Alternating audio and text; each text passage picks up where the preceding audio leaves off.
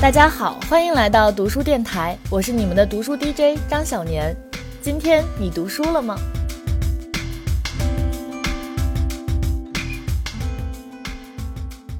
那我们在之前的节目里面呢，立了一个 flag，就是我们讲《慈禧全传》，对吧？一直说要讲这个同治皇帝的一生，然后讲了好几期，还是没有讲到同治皇帝的一生。所以我今天废话不多说，先聊一下同治皇帝的一生。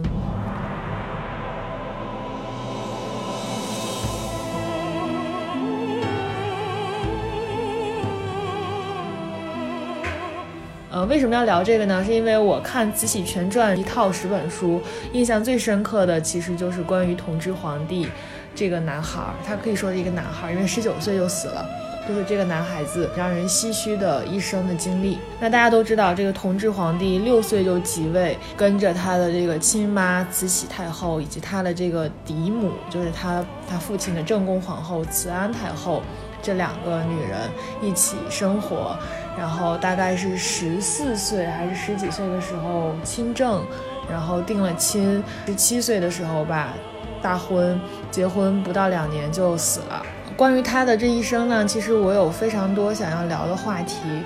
呃，其中最主要的一个问题就是我在看这个书的时候就一直在思考。啊，同治皇帝他作为一个六岁就登基，然后就被命定为就是将来一定会当皇帝的这样一个人，可以说他从生下来开始就接受了要成为皇帝的这一套的体系的教育，然后包括给他配的老师可能是全中国最有文化的、最饱读诗书的士人，对吧？包括他接受的这个武术的教育也都是满族的骑射非常好的师傅教给他的。那作为实践方面，他亲妈是慈禧太后，对吧？他没有亲政之前的处理国家大事的这个恭王以及这些军机大臣们，都是非常有能力、非常有手腕、非常懂得这个帝王之术、非常懂权谋的一群人。那他从小耳濡目染这些人的斗法，然后在书房里面又接受了非常传统的、最高级的中国古代知识分子能接受到的教育。那为什么最终还是没能成为一个好皇帝呢？所以我在读这套书的时候，就一直在想这个问题，非常为他的这个身世和他最后的终局感到难过。就如果连这套中国千百年来培养帝王的这套教育机制都没能培养出来一个称职的好皇帝，那我就在想到底什么样的培养机制，到底什么样的教育系统可以培养出来一个好的皇帝呢？所以就带着这样一个问题，我来跟大家分享一下我在《慈禧全传》这本书里边看到的这个同治皇帝的一生。其实我在读的过程中有一个非常大的感受，就是如果这个载淳，就是这个同治皇帝，他不是生在帝王家，他不是一个皇帝的话，其实他的生活是可以非常幸福的，因为我感觉他是一个非常善良、非常有同理心。然后很有才华的男孩子，包括我有一些细节非常的印象深刻，就比如他的师傅让他做论的时候，他就会愁眉苦脸，就是做一些类似于公务员的申论的时候，就瞎编乱套，然后搬套一些古代的典籍啊，写一些自己都看不懂的东西。但是如果这一天的功课是要作诗，或者是要做赋。他就会兴趣特别高涨，特别开心的做他的作业，还会特别开心的拿去给他的母后或者慈安太后去分享他的这个做出诗来的喜悦。但是这个时候呢，慈禧太后往往就会给他当头棒喝或者泼他冷水，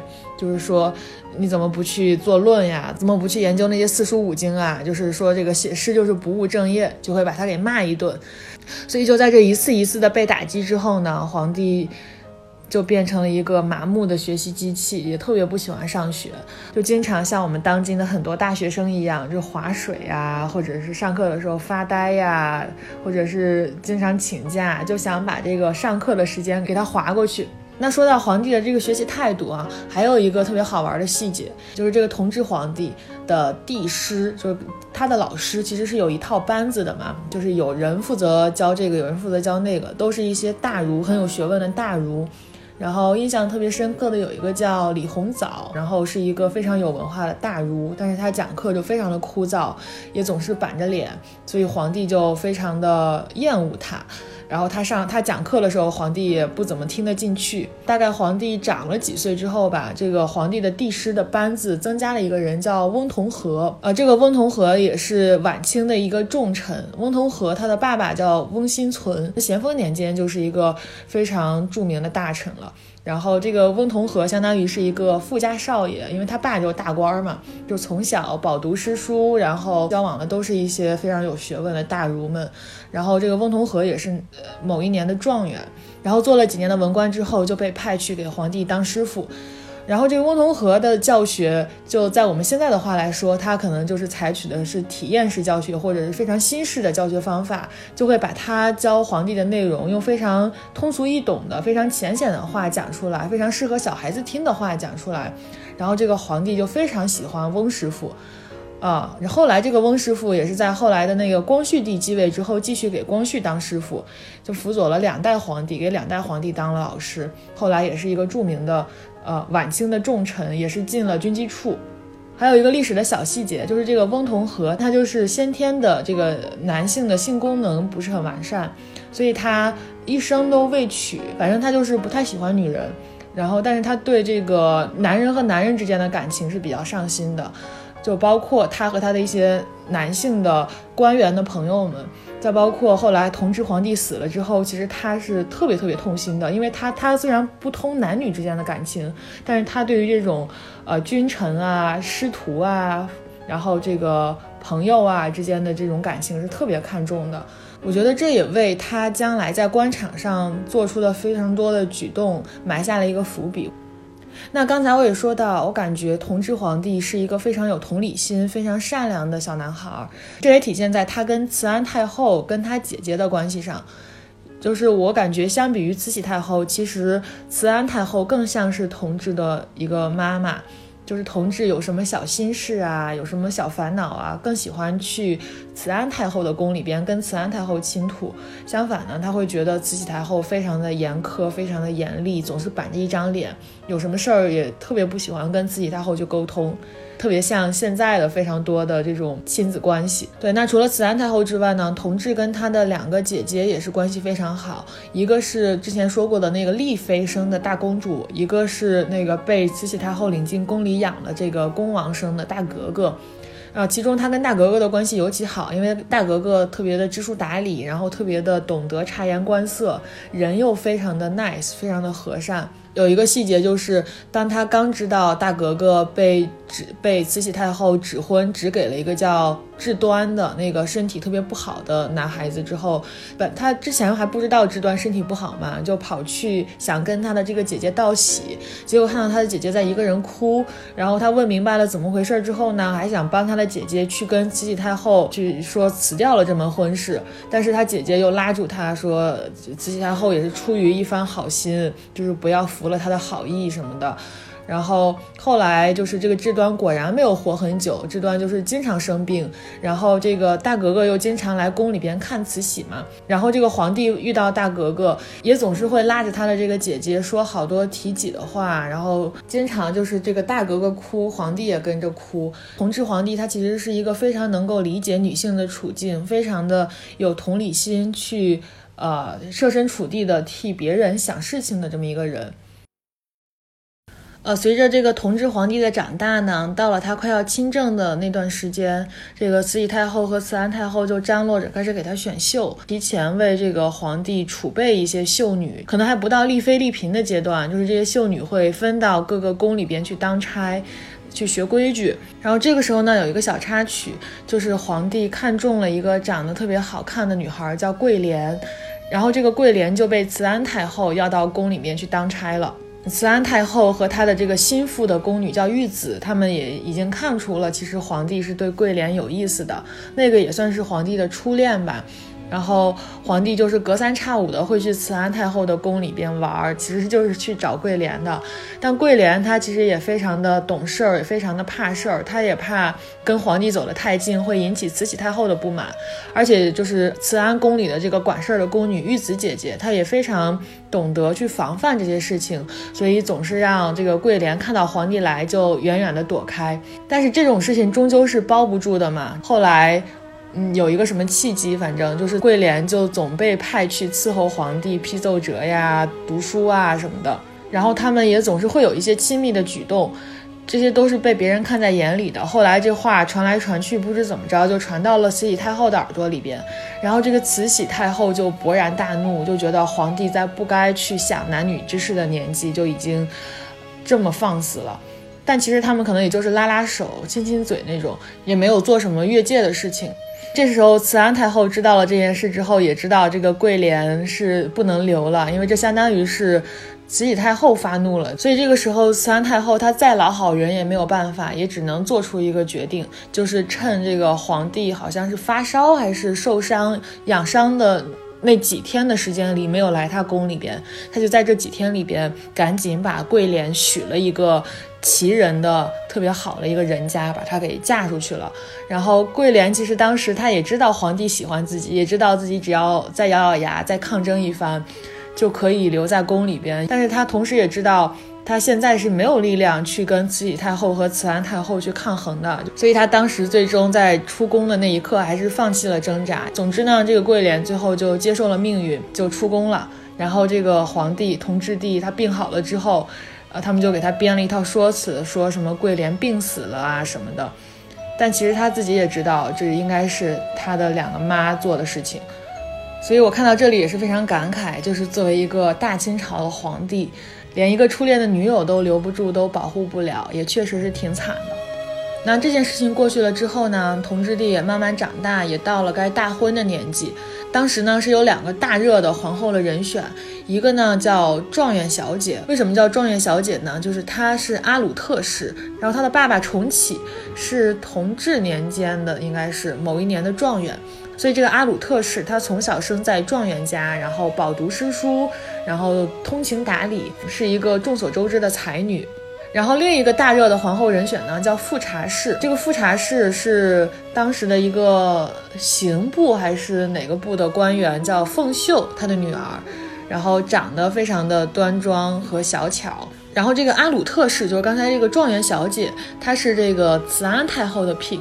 然后这个凤秀的女儿呢，富察氏是慈禧太后的 pick。但这两个人，呃，还有一个不同就是阿鲁特氏这个状元小姐比皇帝大两岁。呃，就是皇帝当年应该是十七岁，他当年应该是十九岁，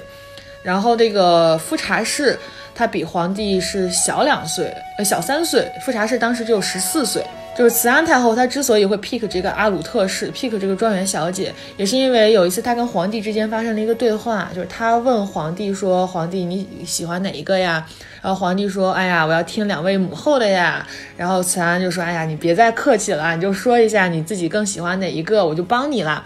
然后这个皇帝就说：“我听说人家都说这个就是选妃子要选这个貌，选皇后呢要选这个德行。然后我就感觉这个状元家的小姐阿鲁特氏比较适合当皇后。”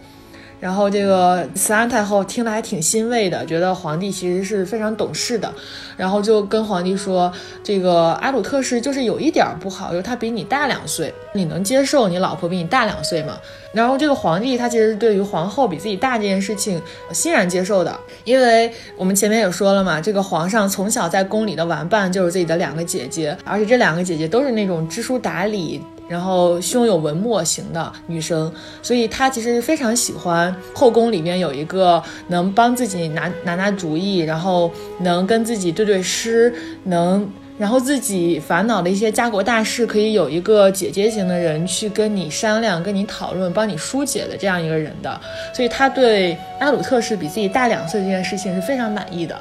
那这样的话，慈安太后就放心了，所以她就安心的去 pick 这个阿鲁特氏了。但是这个慈禧太后她的反对阿鲁特氏的理由就是说，皇帝是属羊的，然后阿鲁特氏是属虎的，他就说这是羊入虎口啊，不吉利。然后又搬出说，这个大清国自立国以来从来没有出过蒙古皇后，对吧？我们这次也不能出蒙古皇后呀。反正就搬出了这些说辞来反对这个阿鲁特氏。就我是觉得慈禧太后就是为了反对而反对。总之呢，最后这个皇帝没有顺慈禧太后的意，而是按照自己和慈安太后的这个 pick 立了阿鲁特氏做皇后。那书上其实也说阿鲁特氏她相貌平平，那书上呢，其实选后这一段我看的特别上头，因为我比较关心这一类的内容。那书中这一段这样说的，他说。呃，踏开两步站定，正好在引起两宫太后争执的那两个人中间。皇帝是先看到凤秀的女儿富察氏，圆圆的脸，眉目如画，此刻看来娇憨，将来必是老实易于受摆布的人。皇后统摄六宫，也需有些威仪。这富察氏在皇帝看，怎么也不像皇后。像皇后的是这一排第三个重启的这个女儿，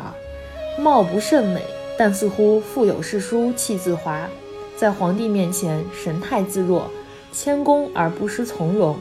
一看便令人觉得心里踏实，是那种遇事乐于跟他商量的人。所以，其实这个同治皇帝的择偶标准也非常有意思，就是他从小生长在深宫里边，然后周围的女性，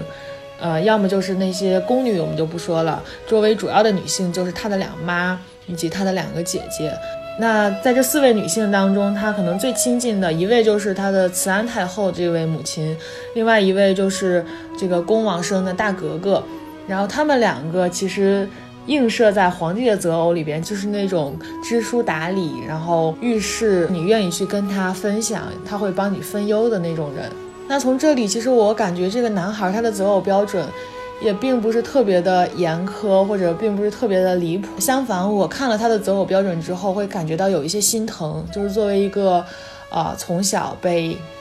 寄予厚望要振兴大清国的人，他其实从小的生长的环境，周围是很少有人能去承担这个他遇到事情可以去倾吐、可以去分享的人这样一个角色的。啊，那结了婚之后呢，其实这个皇后和皇上是非常的恩爱。然后这个慈禧太后就非常的生气了，她其实从当时选妃的那个那件事开始，她就开始甩脸子。当时甚至连妃都没有选完，她直接就哼了一声就走了，非常的不得体。但是大家看在眼里也没有办法，因为这毕竟皇上选的嘛。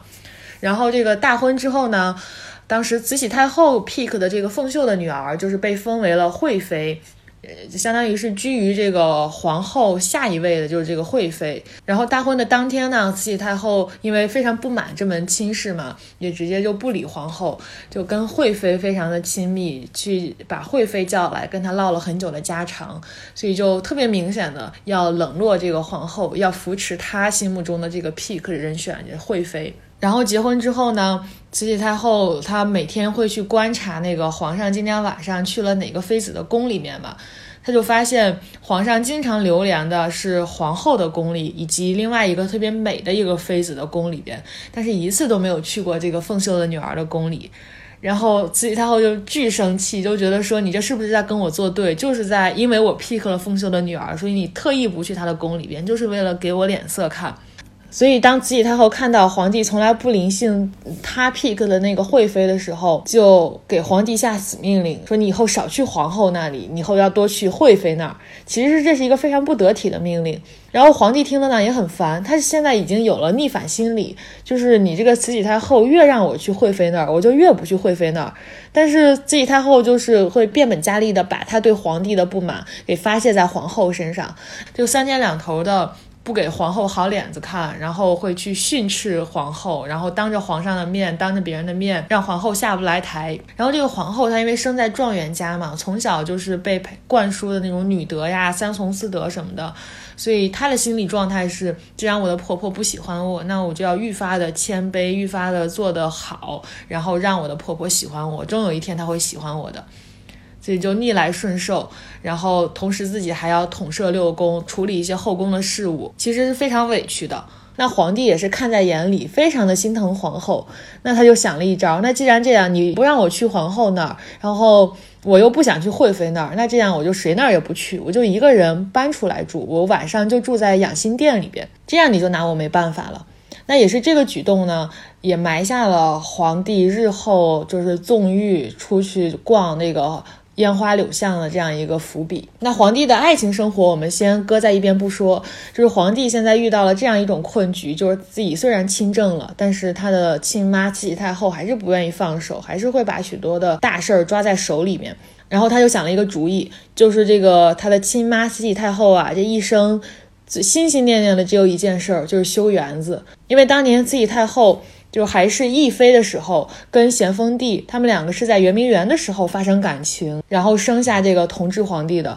后来呢，就是大家也都知道，英法联军进了北京，一把火烧了圆明园，然后也是因此，就是慈禧太后她的老公咸丰帝逃到热河，然后气得一病不起，最后一命呜呼。所以就是圆明园这件事情，对于呃慈禧太后来说，它像一个符号一样，它就是象征着这个大清的兴亡，象征着自己一生的幸福。所以她心心念念的就是什么时候有钱了，要把这个圆明园修起来，我要去那儿住。那皇帝这个时候亲政了之后，他想摆脱慈禧太后的控制，他就想了一个办法。那既然他想住到园子里边是享清福，那我就帮他修园子。园子修好了，他就住到圆明园去了。这样这个就是紫禁城里边的事情他就管不着了，我就可以真正的做一国之主了。所以修园子这件事情呢，相当于是顺应了慈禧太后的喜好，也符合了同治皇帝的小九九，所以就推进的特别快。但是呢，大家也都知道，当时清朝末年嘛，就是外敌入侵，然后什么太平天国呀之类的也不太平。其实国库是非常空虚的，根本就没有银子去修这个圆明园。然后以恭王为首的军机大臣们呢，也是纷纷的要反对这件事情。后来还出了一个比较大的事情，就是因为恭王反对同治修园子，同治非常的生气，就说。跟他说了一句很重的话，说你是不是想坐到我这个位置上来？那这句话就不得了啊，这是欺君之罪嘛。所以就是当时恭王又经历了一遍，在这个慈禧刚刚掌权的时候经历的被整的事情。那这回是被自己的亲侄子整了嘛？就是革掉了他的一切职务，然后甚至也要砍他的头什么的。但这回因为恭王已经经历过一遍了，所以就是家常便饭，非常的气定神闲。然后大家也都知道，其实皇帝一个人很多事情是无法做主，是无法处理的。也都知道这是一场闹剧，最终皇帝还是会把这个恭王请回来。主持国家大局的，但是就是因为这么一闹之后，大家也都知道了同治修园子的这个决心，所以这件事情即使是国库空虚，还是要推进下去。那这个修园子呢，就修出了事情，就跟我们刚才说的这个同治的婚姻生活连起来了。前面又说到说这个慈禧想让他临幸惠妃，他自己喜欢去皇后那里，最后他决定谁那里都不去了，就自己待着，自己在养心殿里住。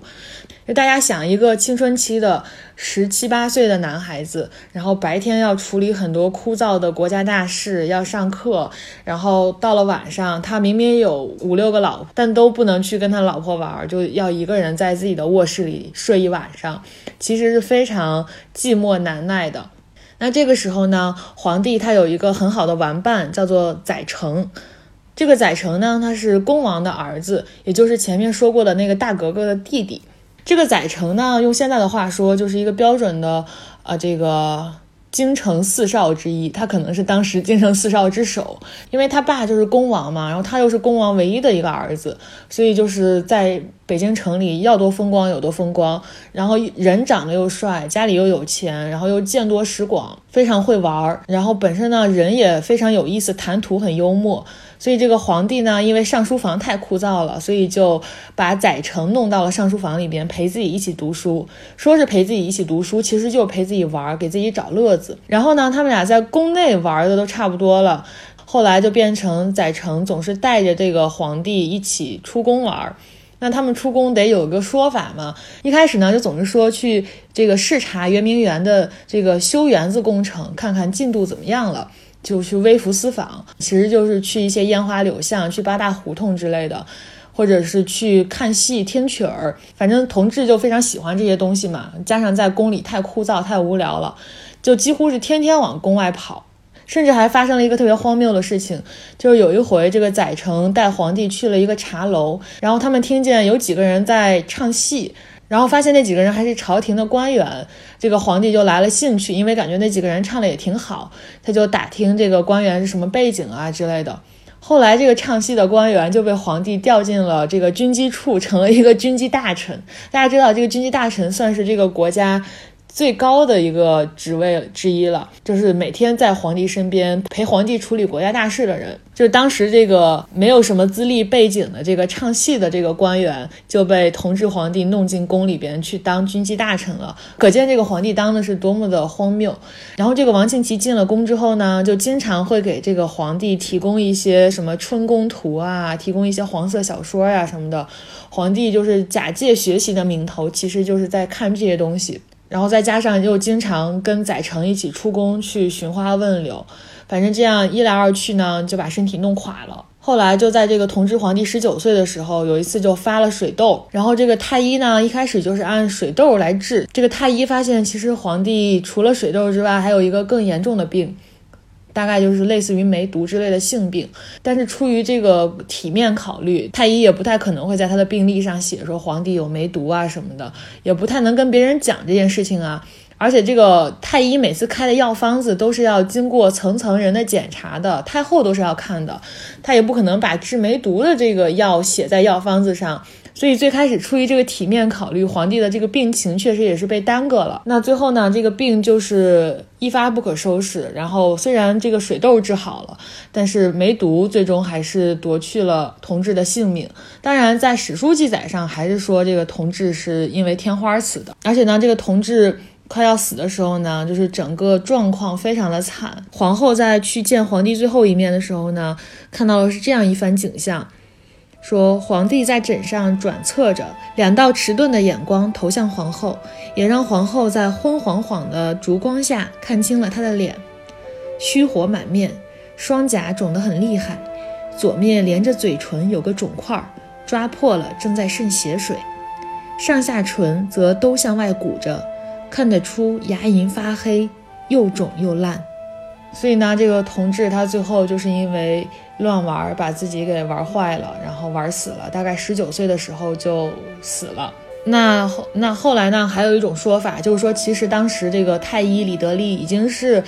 快要把同治的这个梅毒也治好了，但是就是在这个节骨眼上呢，发生了一件事情，就是皇后去看皇帝的时候，这个慈禧太后也去了，然后慈禧太后就当着皇帝的面。对这个皇后大打出手，又是揪头发，又是骂娘什么的，反正那最粗野的相父的一些粗话都出来了，就说这个皇帝的梅毒都是被你搞的呀，就你不讲卫生啊什么的，反正就非常的难听，然后也弄出了非常大的动静。皇上也是因为他的妈妈跟他的媳妇儿产生的这个冲突，受了很大的刺激，所以才一命呜呼的。对，这是一种传说啊，只是作为一个补充的东西在这里分享一下。那这个同治帝死后。没过几天呢，皇后感觉自己在这个后宫里也支撑不住了，也支持不下去了，然后也是自尽了。但也有另外一种说法，就说这个慈禧太后在同治帝死之后，呃，断掉了给这个皇后宫里边的餐饮服务，然后皇后靠着自己宫里边的余粮支撑了几天之后呢，因为没有饭吃，被活生生的饿死了。总之呢，这一对夫妻也是非常的惨。然后当时这些大臣还在私下里议论，就说皇帝这个病难免会传给后宫里边的这些妃子，因为这个同治皇帝确实没有一个儿子嘛，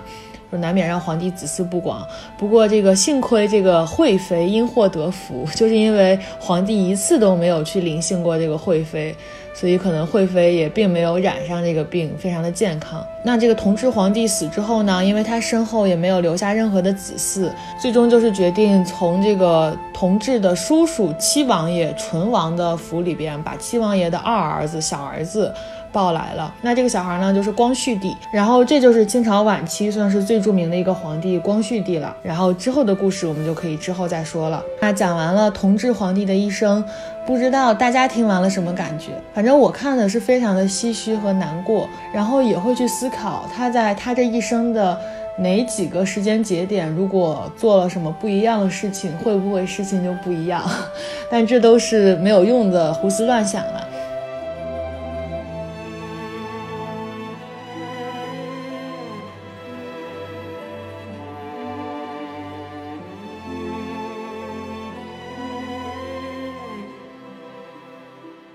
那今天关于《慈禧全传》这本书的分享就到这里。我们今天主要是去聊了这个同治皇帝的一生。说了一些有的没的，我不知道大家听的是不是枯燥或者是不是聒噪，但是我觉得讲述这件事情非常好玩，就是你可以把你看到的东西用你认为的通俗易懂的话再讲给你周围的人听，反正我是非常享受了，而且我给大家讲的这个内容，其实我在之前已经给我男朋友 讲过一遍了，他反正是听得非常的开心，然后还夸我很博学。